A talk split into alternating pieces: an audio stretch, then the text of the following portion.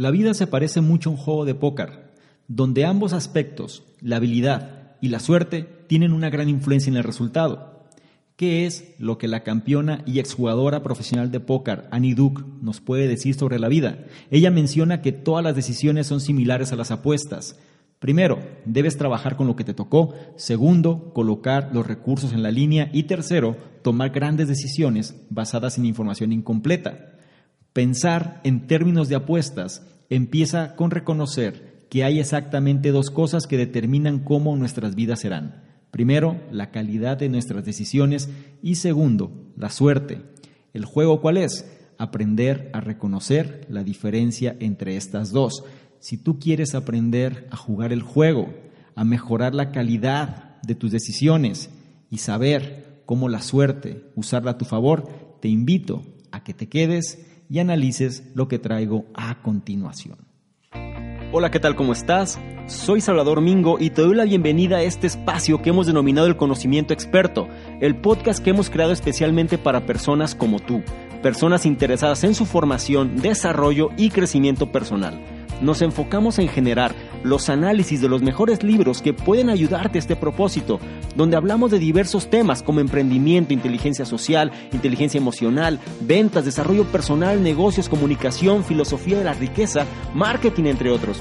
Y no solo eso, sino además hemos incorporado cápsulas de información donde en pocos minutos hacemos la reflexión sobre un tema de interés. Te aseguro que incorporando esto a tu vida, tu contexto personal y financiero cambiará. Soy Salvador Mingo y listo, vamos a empezar. ¿Qué tal? Muy buenos días, buenas tardes, buenas noches, independientemente de la hora en la que estés analizando esta información. Es un placer para mí que estés dedicando parte de tu tiempo a tu propia formación, a una mejor versión de lo que fuiste el día anterior. Esta semana vamos a analizar un nuevo bestseller. Este bestseller trata sobre las reflexiones de vida que nos muestra la exjugadora profesional de póker, Annie Duke. Este es un libro que en Estados Unidos está haciendo bastante revuelo, ya se encuentra en los primeros lugares y el libro se llama Pensar en apuestas y trata cómo la vida en sí mismo pues viene siendo una gran apuesta. ¿Sí? Pero antes déjame decirte quién es Annie Duke. Ella fue campeona mundial de póker en el 2004 ella es también autor bestseller, es conferencista en la cuestión de edición estratégica y además también en términos del ámbito profesional. Ahora, ¿por qué este libro es importante? Mira, una gran decisión no siempre genera un gran resultado, así como una pobre decisión no siempre va seguida de un pobre resultado. Aprendiendo a identificar las influencias separadas respecto a la suerte y la habilidad, es lo que te llevará a tomar mejores decisiones para una vida feliz.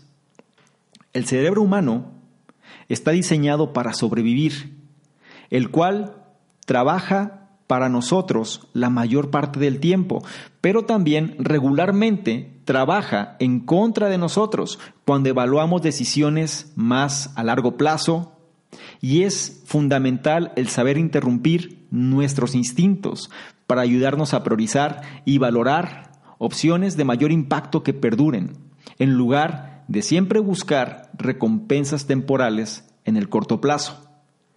También es importante determinar si tus creencias están mal infundadas o dicho de otra manera, no son fidedignas, tus inversiones y decisiones también están basadas en consecuencia en cosas falsas, aprendiendo a rodearte de diversos puntos de vista y a validar en base a hechos tus creencias, va a fortalecer las apuestas que hagas en la vida.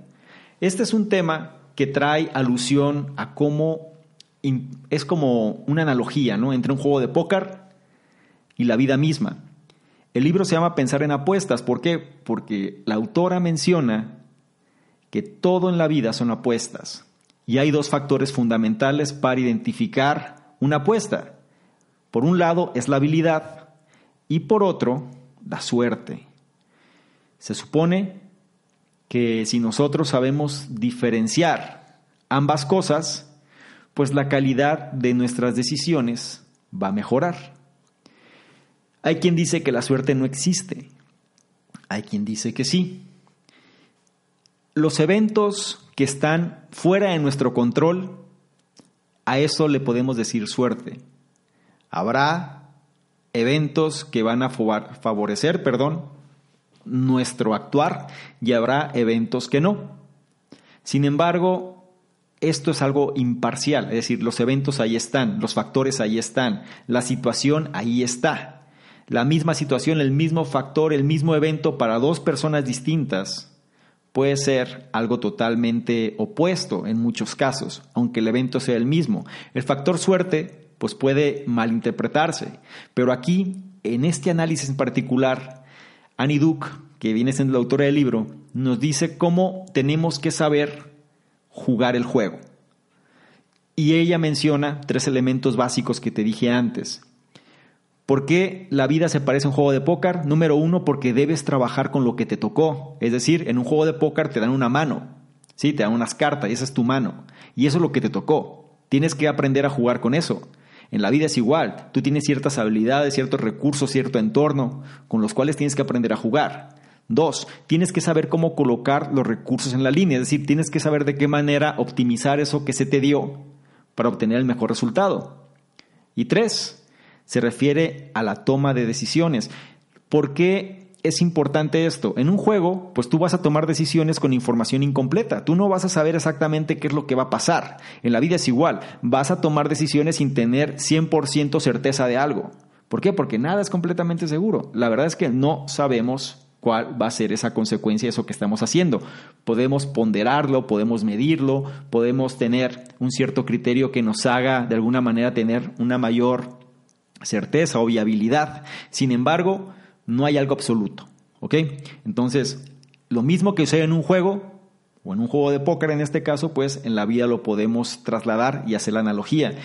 Te digo, este es un libro fresco, es un libro bueno, es un libro interesante, es un libro que nos muestra una perspectiva diferente, como ciertos libros que nos gusta tocar, y sobre todo también, pues, compartirte el conocimiento que Annie Duke traduce, ¿no? O que lleva y coloca en sus páginas para que tú tengas la información depurada y concisa del mismo libro. Son varias ideas, te voy a decir cuáles son las 10 ideas principales que encontré de este libro o también cuáles son los puntos más relevantes y sobre estos como me gusta decirlos eh, en los análisis, la parte principal es que tú logres incorporar al menos uno de estos puntos a tu vida. Con un punto de cada uno de estos análisis que hacemos, lo logres incorporar, el resultado se va a dar. Imagínate, por cada análisis que hacemos, pues el promedio de ideas o de puntos relevantes son 10. Cada vez pues hay más análisis, hay más libros, hay más información de valor que tú puedes incorporar a tu vida y sobre todo pues vas a mejorar, vas a ser una mejor versión de lo que fuiste el día anterior. La intención no es que te quedes en la teoría simplemente, sino que pases a la práctica y empieces a incorporar esto que te estoy diciendo, empieces a implementarlo. ¿Ok? Habiendo dicho lo anterior, vamos a arrancar con este análisis y el punto número uno o la gran idea número uno se refiere a lo siguiente. Decisiones es igual a apuestas. ¿A qué se refiere? ¿Qué es lo que tienes que saber? Nuestras decisiones diarias nos solicitan arriesgar recursos, nos solicitan considerar múltiples resultados y también nos solicitan eliminar alternativas. Es como poner una apuesta en la mesa de póker, excepto que los otros jugadores son versiones alternativas de nosotros mismos. Todo en la vida es una apuesta, si lo queremos ver en cuestión de posibilidades, sí. Es decir, cuando tú tomas una decisión, ¿qué sucede? Pues va a pasar A o va a pasar B va a suceder X, va a suceder Y. Siempre una decisión lleva a más de un resultado. Entonces, entre mejor fundamentada eh, la decisión sea, la apuesta será más fuerte y sobre todo pues tendrás mayor certeza de la misma. ¿Qué es lo que hay que hacer en este punto, en esta gran idea número uno de, de decisiones igual apuestas? Antes de tu siguiente gran decisión, cuando estés pensando en términos de apuestas, tienes que hacer una lista de lo que puede estar en riesgo a perder. Es decir, qué cosas están en riesgo que puedes perder. También haz una lista de qué es lo que puedes ganar. Y en sí, analiza cuál versión de tu futuro es en la que quieres invertir. Les voy a decir algo que viene siendo clave en este libro, y es la necesidad del pensamiento a largo plazo. Cuando alguien habla de apuestas, pues muchas veces lo dictamina la suerte, sobre todo las apuestas deportivas, estas apuestas multimillonarias, donde a lo mejor alguien apostó a uno, un equipo o a un deportista y le pegó, ¿no? Es decir, a lo mejor las probabilidades estaban en contra de ese equipo o de este deportista, pero pues la apuesta salió eh, provechosa, ¿no? Salió fructífera. Entonces las personas lo canalizan a la suerte, ¿no? 100% a la suerte. Vamos a analizar por qué no es, es necesario que no, no se debe caer en el factor suerte. Sin embargo, es algo que va a estar presente. Algo muy importante también es el hecho de saber con qué cosas disponemos, pero también situarnos en un plano futuro, es decir, saber si hacemos esta acción o si tomamos esta decisión, de qué manera nos va a repercutir, en quién nos podemos convertir. Uno de los grandes problemas de la sociedad hoy en día es el pensamiento a corto plazo. Es ese pensamiento donde las personas buscan ese resultado inmediato o buscan esa recompensa inmediata y dejan de lado el factor importante, ¿sí? que viene siendo el resultado a largo plazo. Es un concepto de mentalidad, es un concepto de estado mental. Lamentablemente es algo que se tiene que reforzar constantemente y no es un problema em, propio o propiamente tuyo, propiamente mío. Es un problema porque nuestro cerebro está configurado de esa manera, está configurado para sobrevivir, está configurado para la recompensa inmediata, está configurado para el placer, está configurado para simplemente no tener que preocuparse demasiado por el futuro. Sabiendo esto, por eso es que resulta difícil muchas veces tratar de ver la perspectiva amplia o la perspectiva a largo plazo. Y mucha gente o muchos miembros de la sociedad se limitan a decir, bueno, vive ahora porque no se sabe mañana qué va a pasar. Y eso era algo que sucedía mucho antes, ¿sí? En la época donde quizá milenios atrás o incluso todavía siglos atrás donde pues las enfermedades estaban a la vuelta de la esquina, donde había guerras constantemente, donde había hambrunas, donde realmente no había salud, donde la gente pues moría muy pronto. Y ese tipo de situaciones, pues claro, te llevaban a vivir la vida de una manera diferente, una perspectiva distinta. No sabías si ibas a estar X tiempo aquí.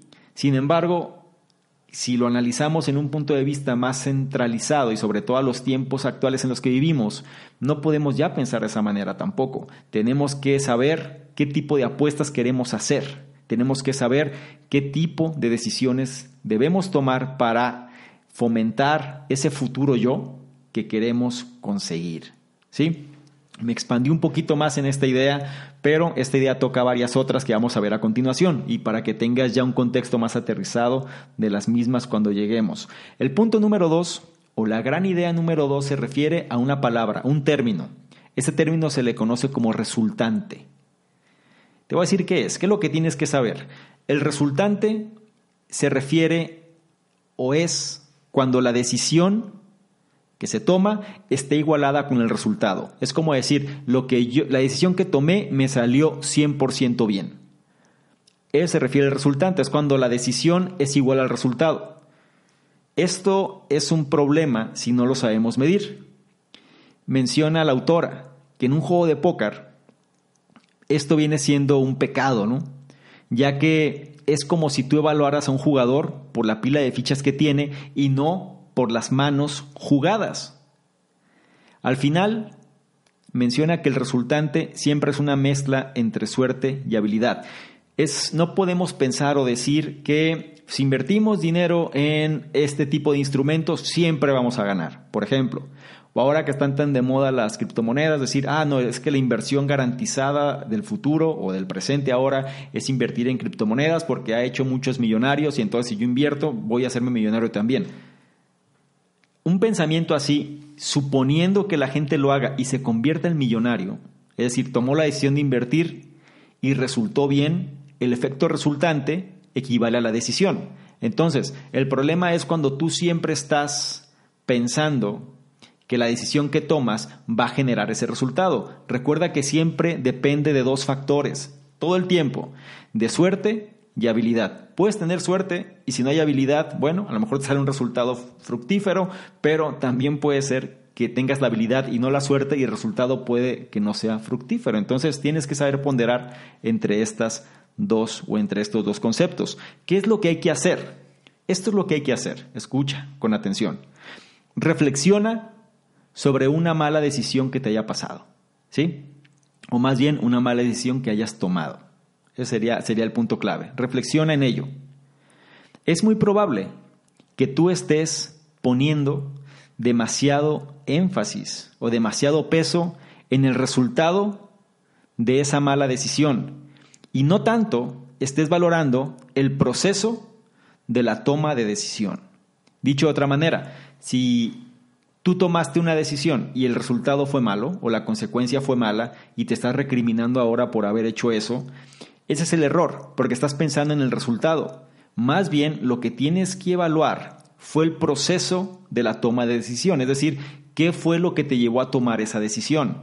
Voy a volver al ejemplo de las inversiones. Si tú pensaste que o invertiste una fuerte cantidad de dinero en un tipo de inversión y el resultado fue malo, te puedes estar recriminando por ese resultado, porque perdiste, qué fue lo que pasó, em, me endeudé, eh, no tengo ahora recursos, etc.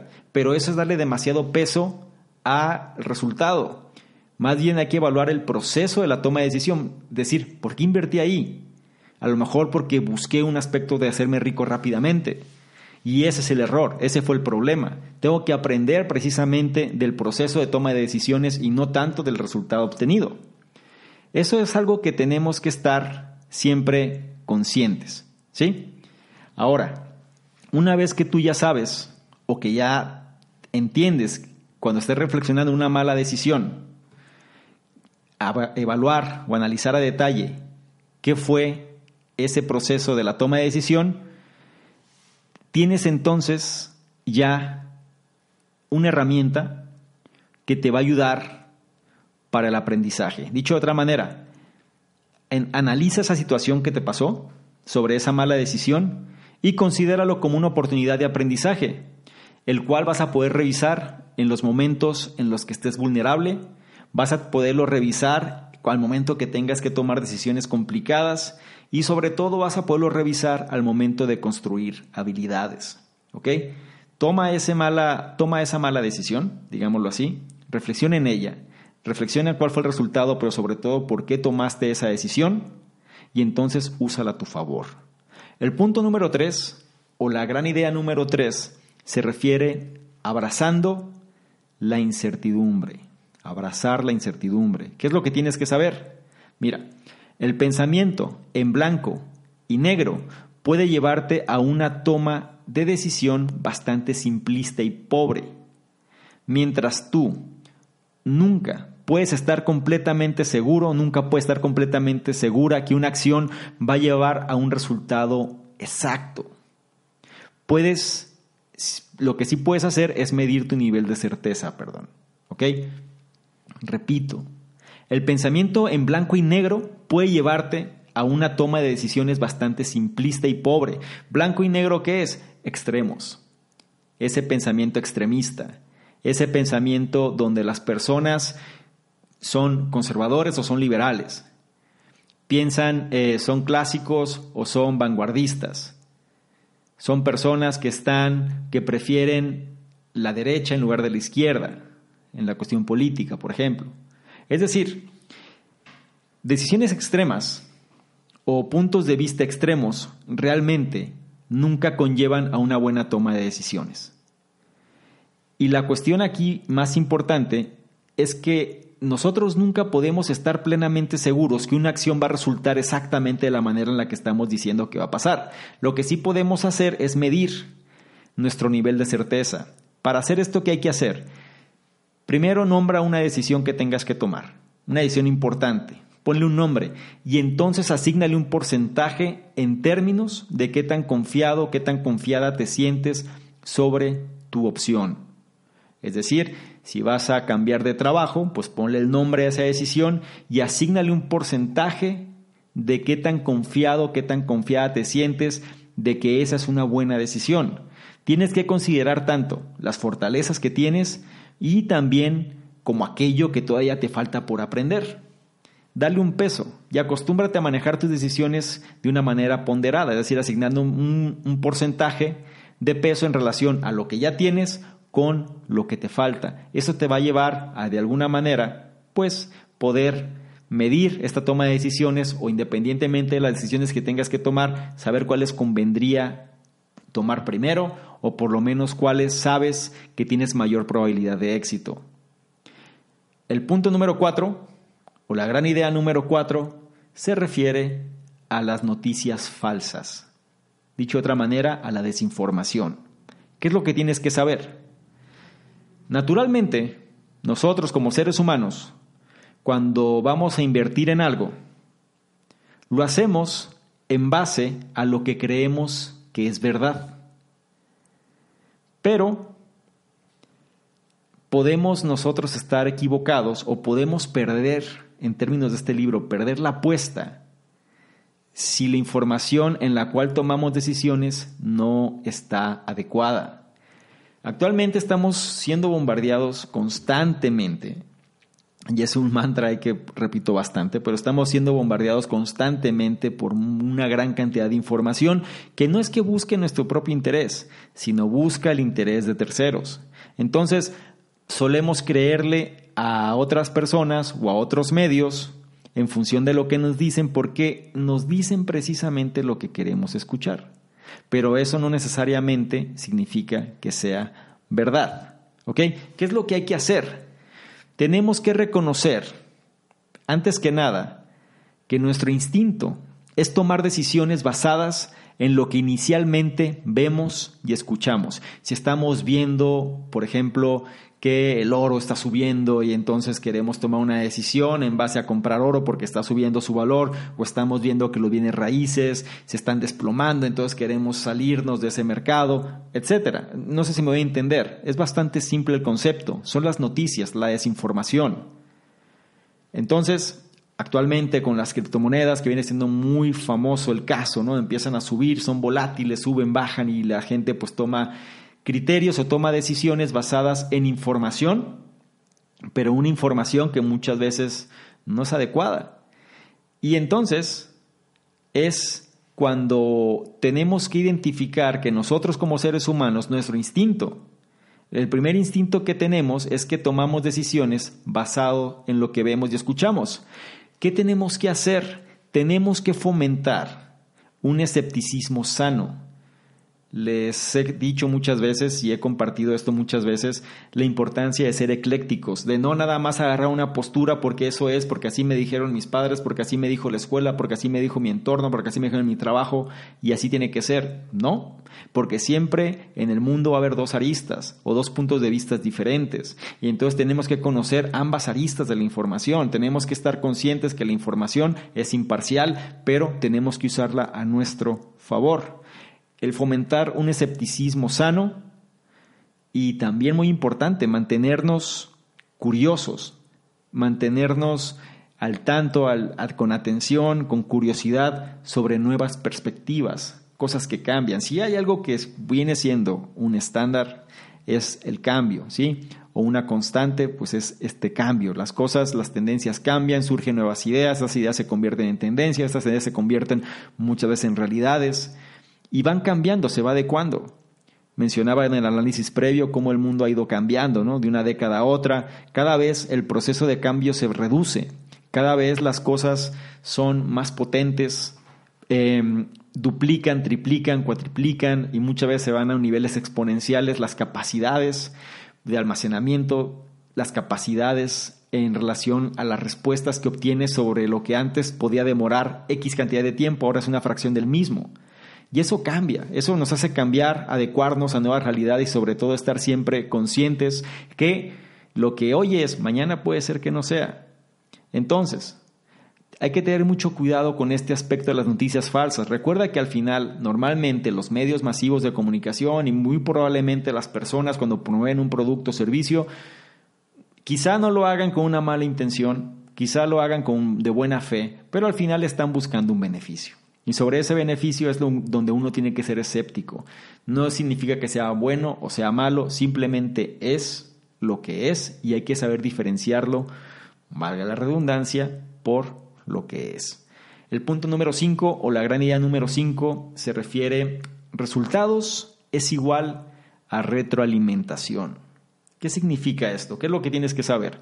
Los resultados de tus decisiones pueden mostrarte cómo ser mejor en la toma de las mismas. Es decir, si tú ves que tus decisiones o si tú analizas que las decisiones que has tomado te ha traído resultados buenos, entonces puede ser un factor de medición. Es decir, el hecho de que tú tomes buenas decisiones, tienes que verlo de un punto de vista de la retroalimentación, hacer este análisis. ¿A qué se refiere?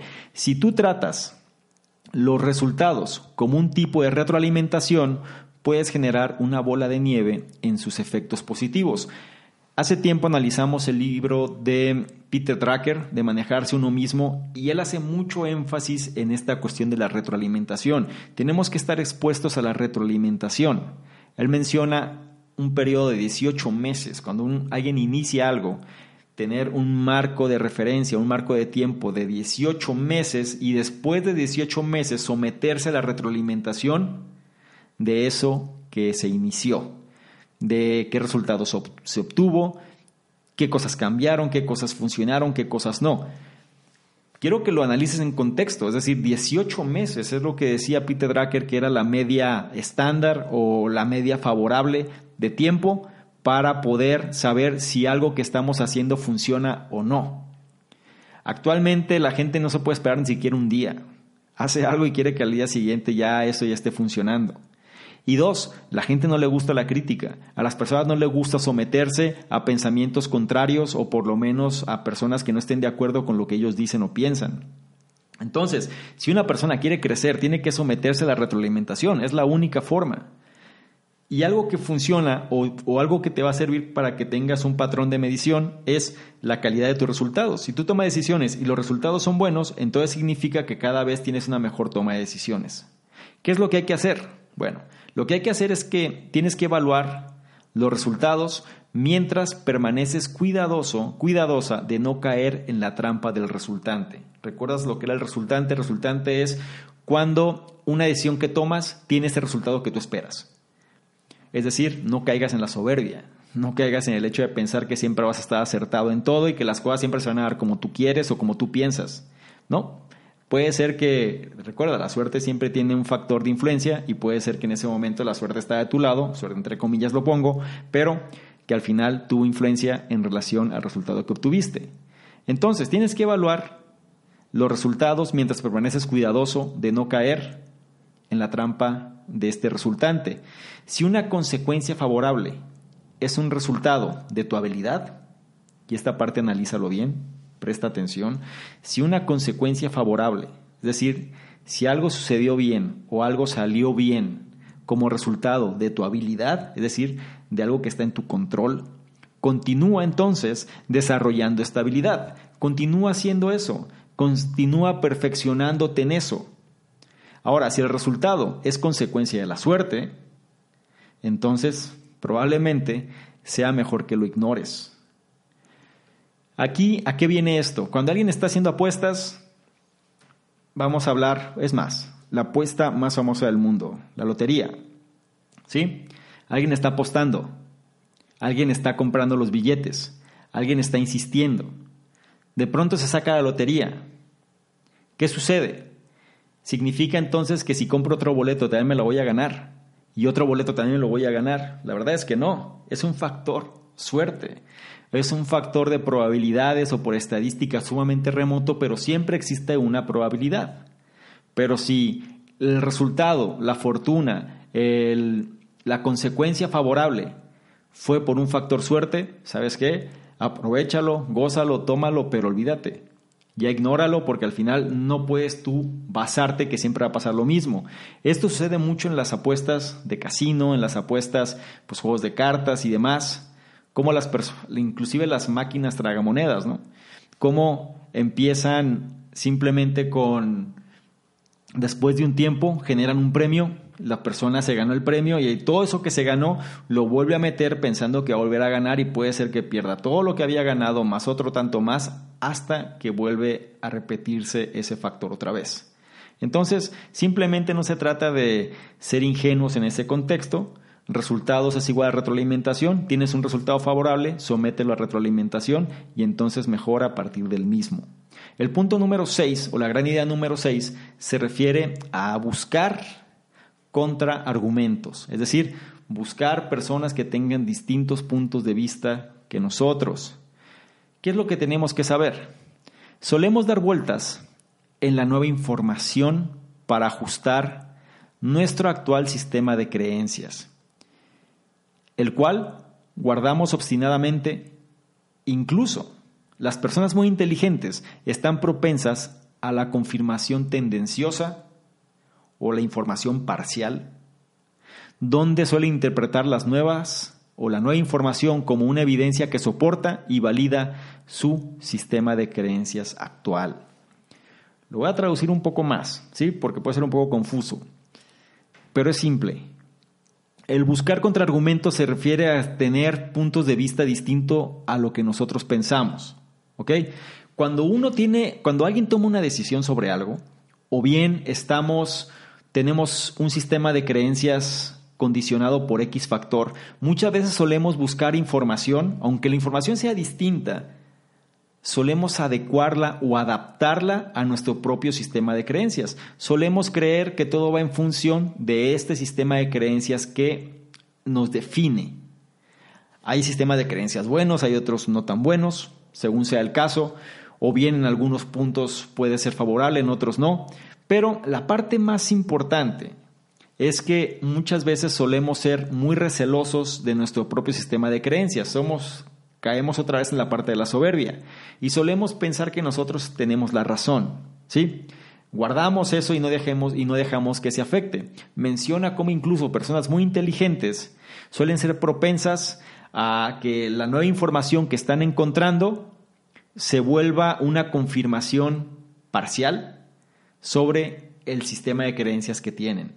¿Sí? Es decir, si yo estoy buscando información sobre un nuevo tema con mi sistema de creencias, ese nuevo tema lo voy a adecuar a mi sistema de creencias actual y voy a pensar o voy a ser parcial, no imparcial, sino voy a ser parcial en relación a mi propio sistema de creencias. Y si llega algo nuevo, algo diferente, algo que es opuesto quizá o simplemente no cae en la misma línea que mi sistema de creencias, y si veo que no embona, no empata, no lo puedo adecuar, pues muchas veces simplemente se rechaza. Y ahí está el problema. Estamos dejando de ser eclécticos en ese punto. ¿Qué es lo que hay que hacer? Pues lo que hay que hacer es invitar a nuestra vida la diversidad. Es decir, las cosas son diversas, no hay blancos o negros, simplemente son matices grises y hay que estar abiertos a todo eso. Incluso cuando existen puntos de vista distintos a lo que nosotros pensamos, eso puede retar nuestro sistema de creencias y entonces nos va a forzar a evaluar hacia lo que somos parciales, es decir, hacia lo que somos tendenciosos. Las buenas decisiones, recuerda, las buenas decisiones requieren información que sea completa, ¿sí? Y que sea objetiva, es decir, información imparcial y objetiva. Si nosotros hacemos caso nada más a lo que nos dice nuestro círculo de influencia y hacemos caso a los medios que escuchamos, que vemos, que hacemos o que seguimos, pues simplemente estos nos van a adecuar para que hagamos lo que ellos quieren que se haga.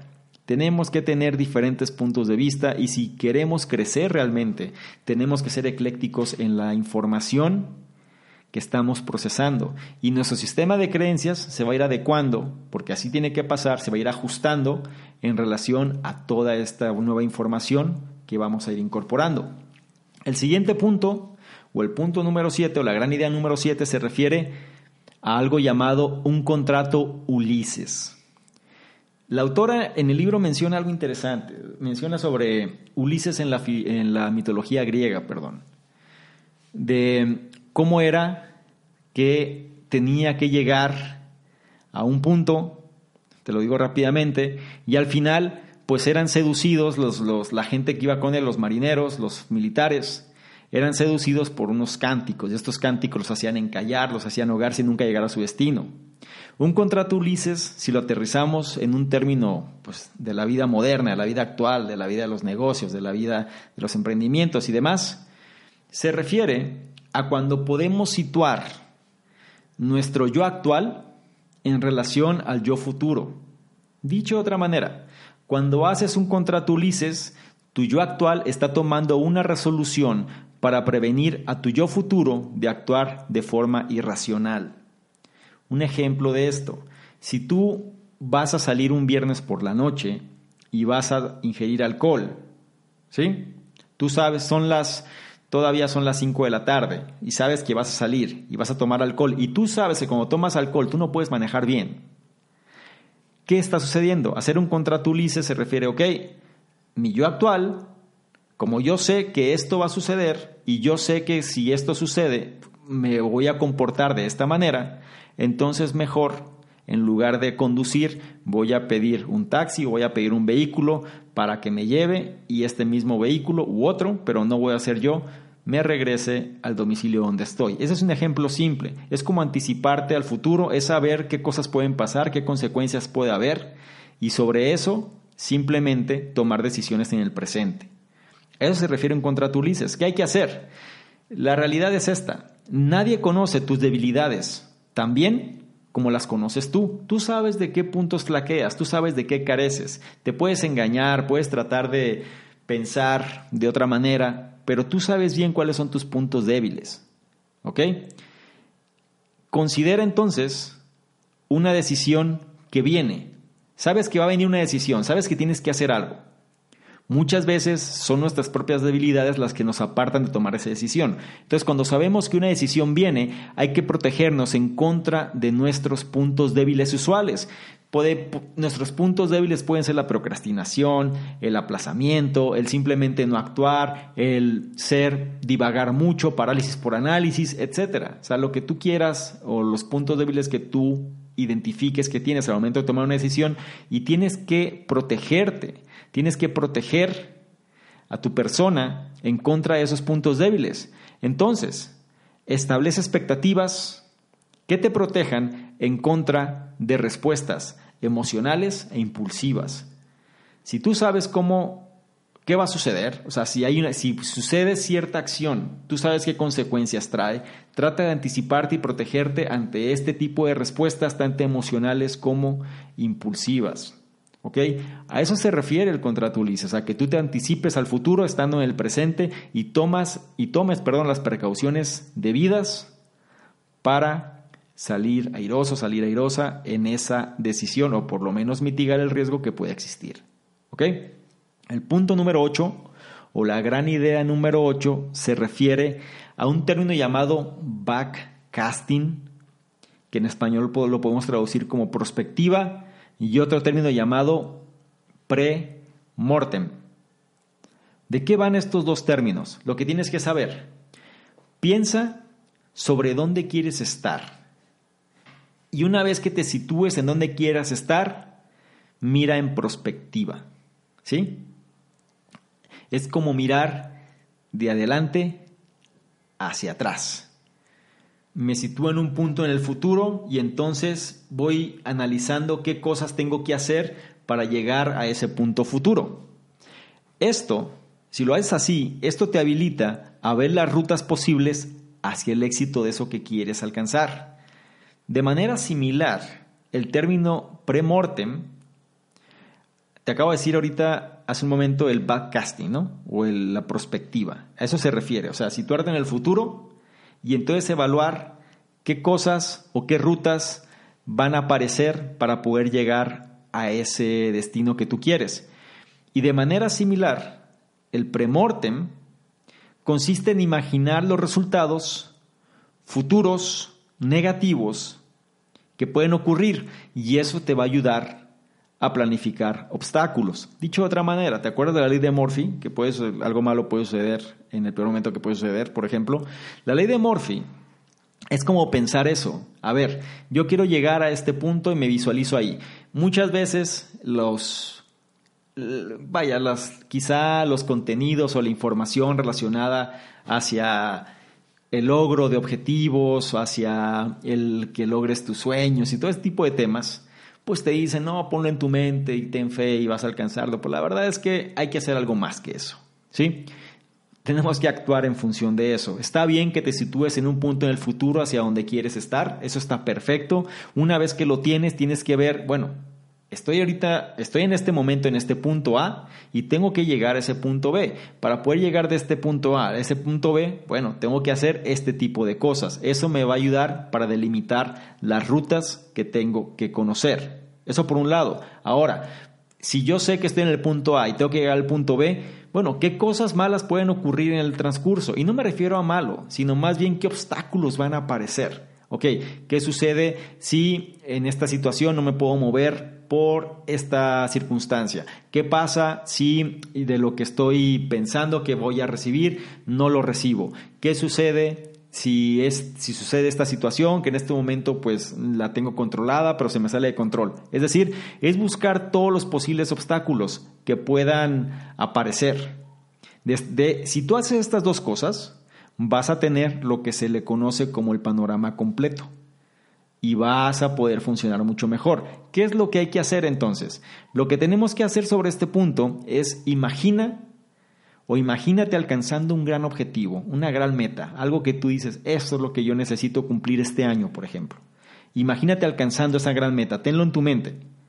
Y después, imagínate cuáles son los fallos que pueden haber en el proceso para conseguirlo, es decir, qué cosas podrían pasar que te hicieran fallar en ese propósito. Si repites esta práctica, si haces esta práctica de una manera, em, pues tratar de hacer algo que se vuelva algo constante, ¿no? Al momento de querer lograr un objetivo, te va a ofrecer una imagen mucho más completa. Vas a saber qué tienes que hacer, pero también vas a poder prevenir qué obstáculos pueden ocurrir y que muy posiblemente van a ocurrir en ese proceso de ese logro que tú quieres hacer. El punto número nueve, o la gran idea número nueve, se refiere al término de darle forma a los hábitos o nueva forma a los hábitos. Esto es algo que ya analizamos en el análisis El poder del hábito. Si no lo has revisado, te recomiendo que lo hagas. Está en este mismo podcast, se conoce así, El poder del hábito, porque este punto habla mucho de eso, de lo que revisamos en ese libro. ¿Qué es lo que tienes que saber? Lo importante, el cerebro humano está estructurado para tomar decisiones que promueva la supervivencia inmediata no le interesa el éxito a largo plazo ni la búsqueda de la verdad.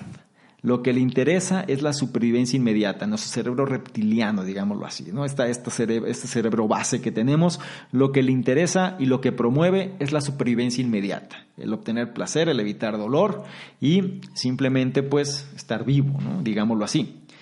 No existe algo que le interese a largo plazo, ni tampoco la búsqueda de la verdad, ni nada de eso. ¿Qué es lo que hay que hacer? Lo que tenemos que hacer es acostumbrarnos a tomar decisiones que te sirvan a ti y que sirvan a otros en el largo plazo. Los hábitos, recuerda que los hábitos trabajan en ciclos, o más bien es como bucles, ¿sí? Es como un bucle. ¿Por qué? Porque un hábito está compuesto de tres elementos, una señal, una rutina y una recompensa. Si no existiera la recompensa, pues ¿para qué lo hacemos? Si no hay una rutina, pues es imposible llegar a la recompensa. Y si no hay una señal que dispare, o el disparador, ¿no? el trigger, una señal que genere nuestra intención de hacer algo, pues jamás vamos a hacer nada. Recuerda, lo que hagas en términos de hábitos trata de situarlo en cosas que te sirvan a ti y a otros en un plazo futuro. Los hábitos son bucles o trabajan en términos de bucles, es decir, hay una señal, hay una rutina y una recompensa. Entonces, si tú tienes un hábito que no sea saludable, un hábito malo, un hábito que no te permita em, progresar, digámoslo así, recuerda que en la vida todos son hábitos, ¿eh? O sea, tomamos decisiones en función de los hábitos que tenemos, no al revés. Entonces, para interrumpir un hábito poco saludable, perdón, la estrategia consiste en sustituir la rutina, porque muchas veces lo que no queremos es hacer precisamente esa acción que nos va a llevar allá. Algo muy simple, el ejercicio. Más bien, el objetivo bajar de peso, ¿no? O la recompensa, sentirnos mejor con nosotros mismos, vernos mejor en el espejo. Ok, esa es la recompensa. ¿Cuál es, el, ¿Cuál es la señal, disparador? Pues puede ser un calzado deportivo nuevo que tengas y que quieras estrenar. Perfecto.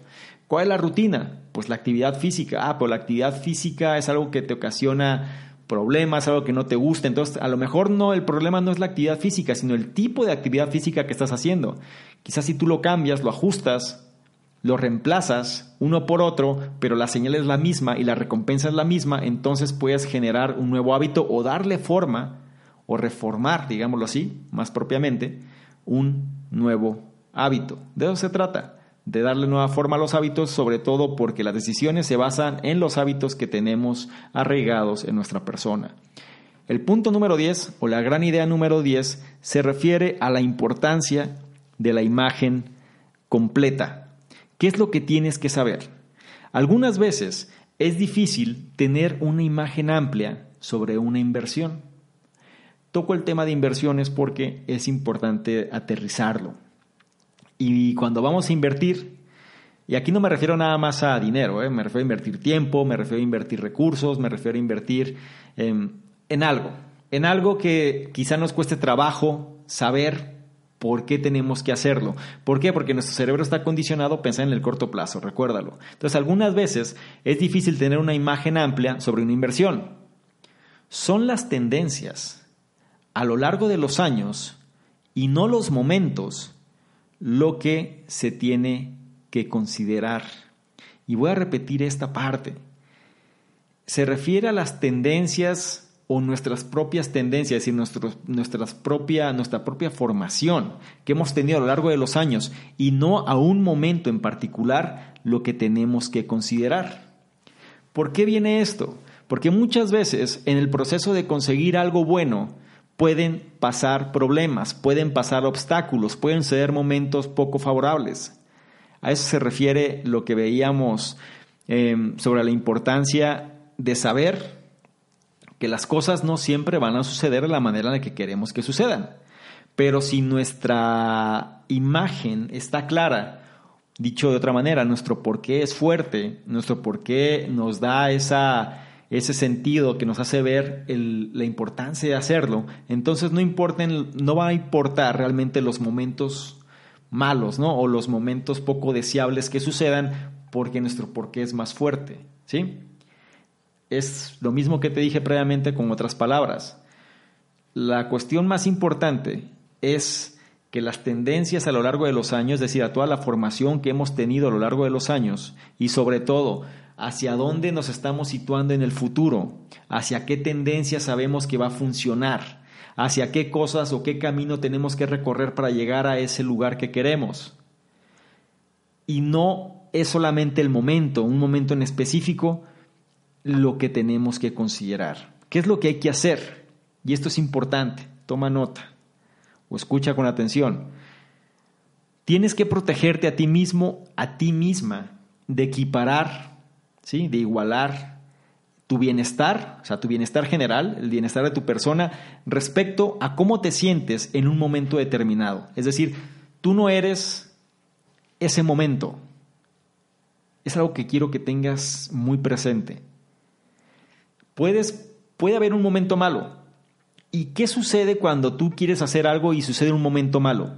O sucede un acontecimiento negativo. Muchas veces se tira la toalla, muchas veces se deja de hacer eso y pensamos, ah, ¿para qué lo hice si al final sucedió esto? Y perdemos de vista la imagen completa. Tienes que protegerte a ti mismo, a ti misma de equiparar tu bienestar general respecto a cómo te sientes en un momento determinado, ya sea bueno o malo.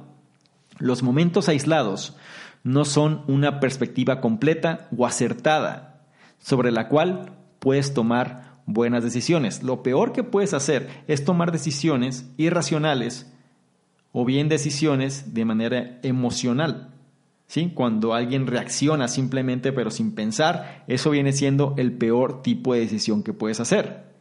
Y es algo que lamentablemente, pues gran parte de la sociedad hace eso, ¿no? Reacciona de forma impulsiva. ¿Por qué? Por el ego, por la soberbia, por simplemente yo tengo la razón, simplemente yo estoy en lo correcto. A eso se refiere. Es decir, si nosotros basamos nuestras decisiones en momentos aislados y no por un cúmulo de experiencias o un cúmulo de tendencias a lo largo de los años, entonces las decisiones que vamos a tomar pues no van a ser por ende las mejores. Entonces siempre ten un panorama completo, una imagen completa de por qué estás haciendo las cosas y bien qué es lo que va a pasar si logras llegar a ese punto. Deja que la imagen sea la que te guía siempre.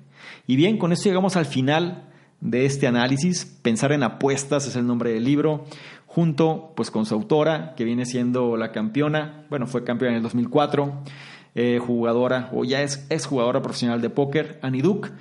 Y si con algo te tuvieras que quedar de todo lo que analizamos aquí, presta atención a esta conclusión. Número uno, conoce tus creencias.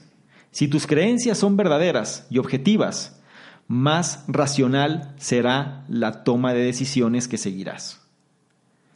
También piensa en cada decisión como una apuesta.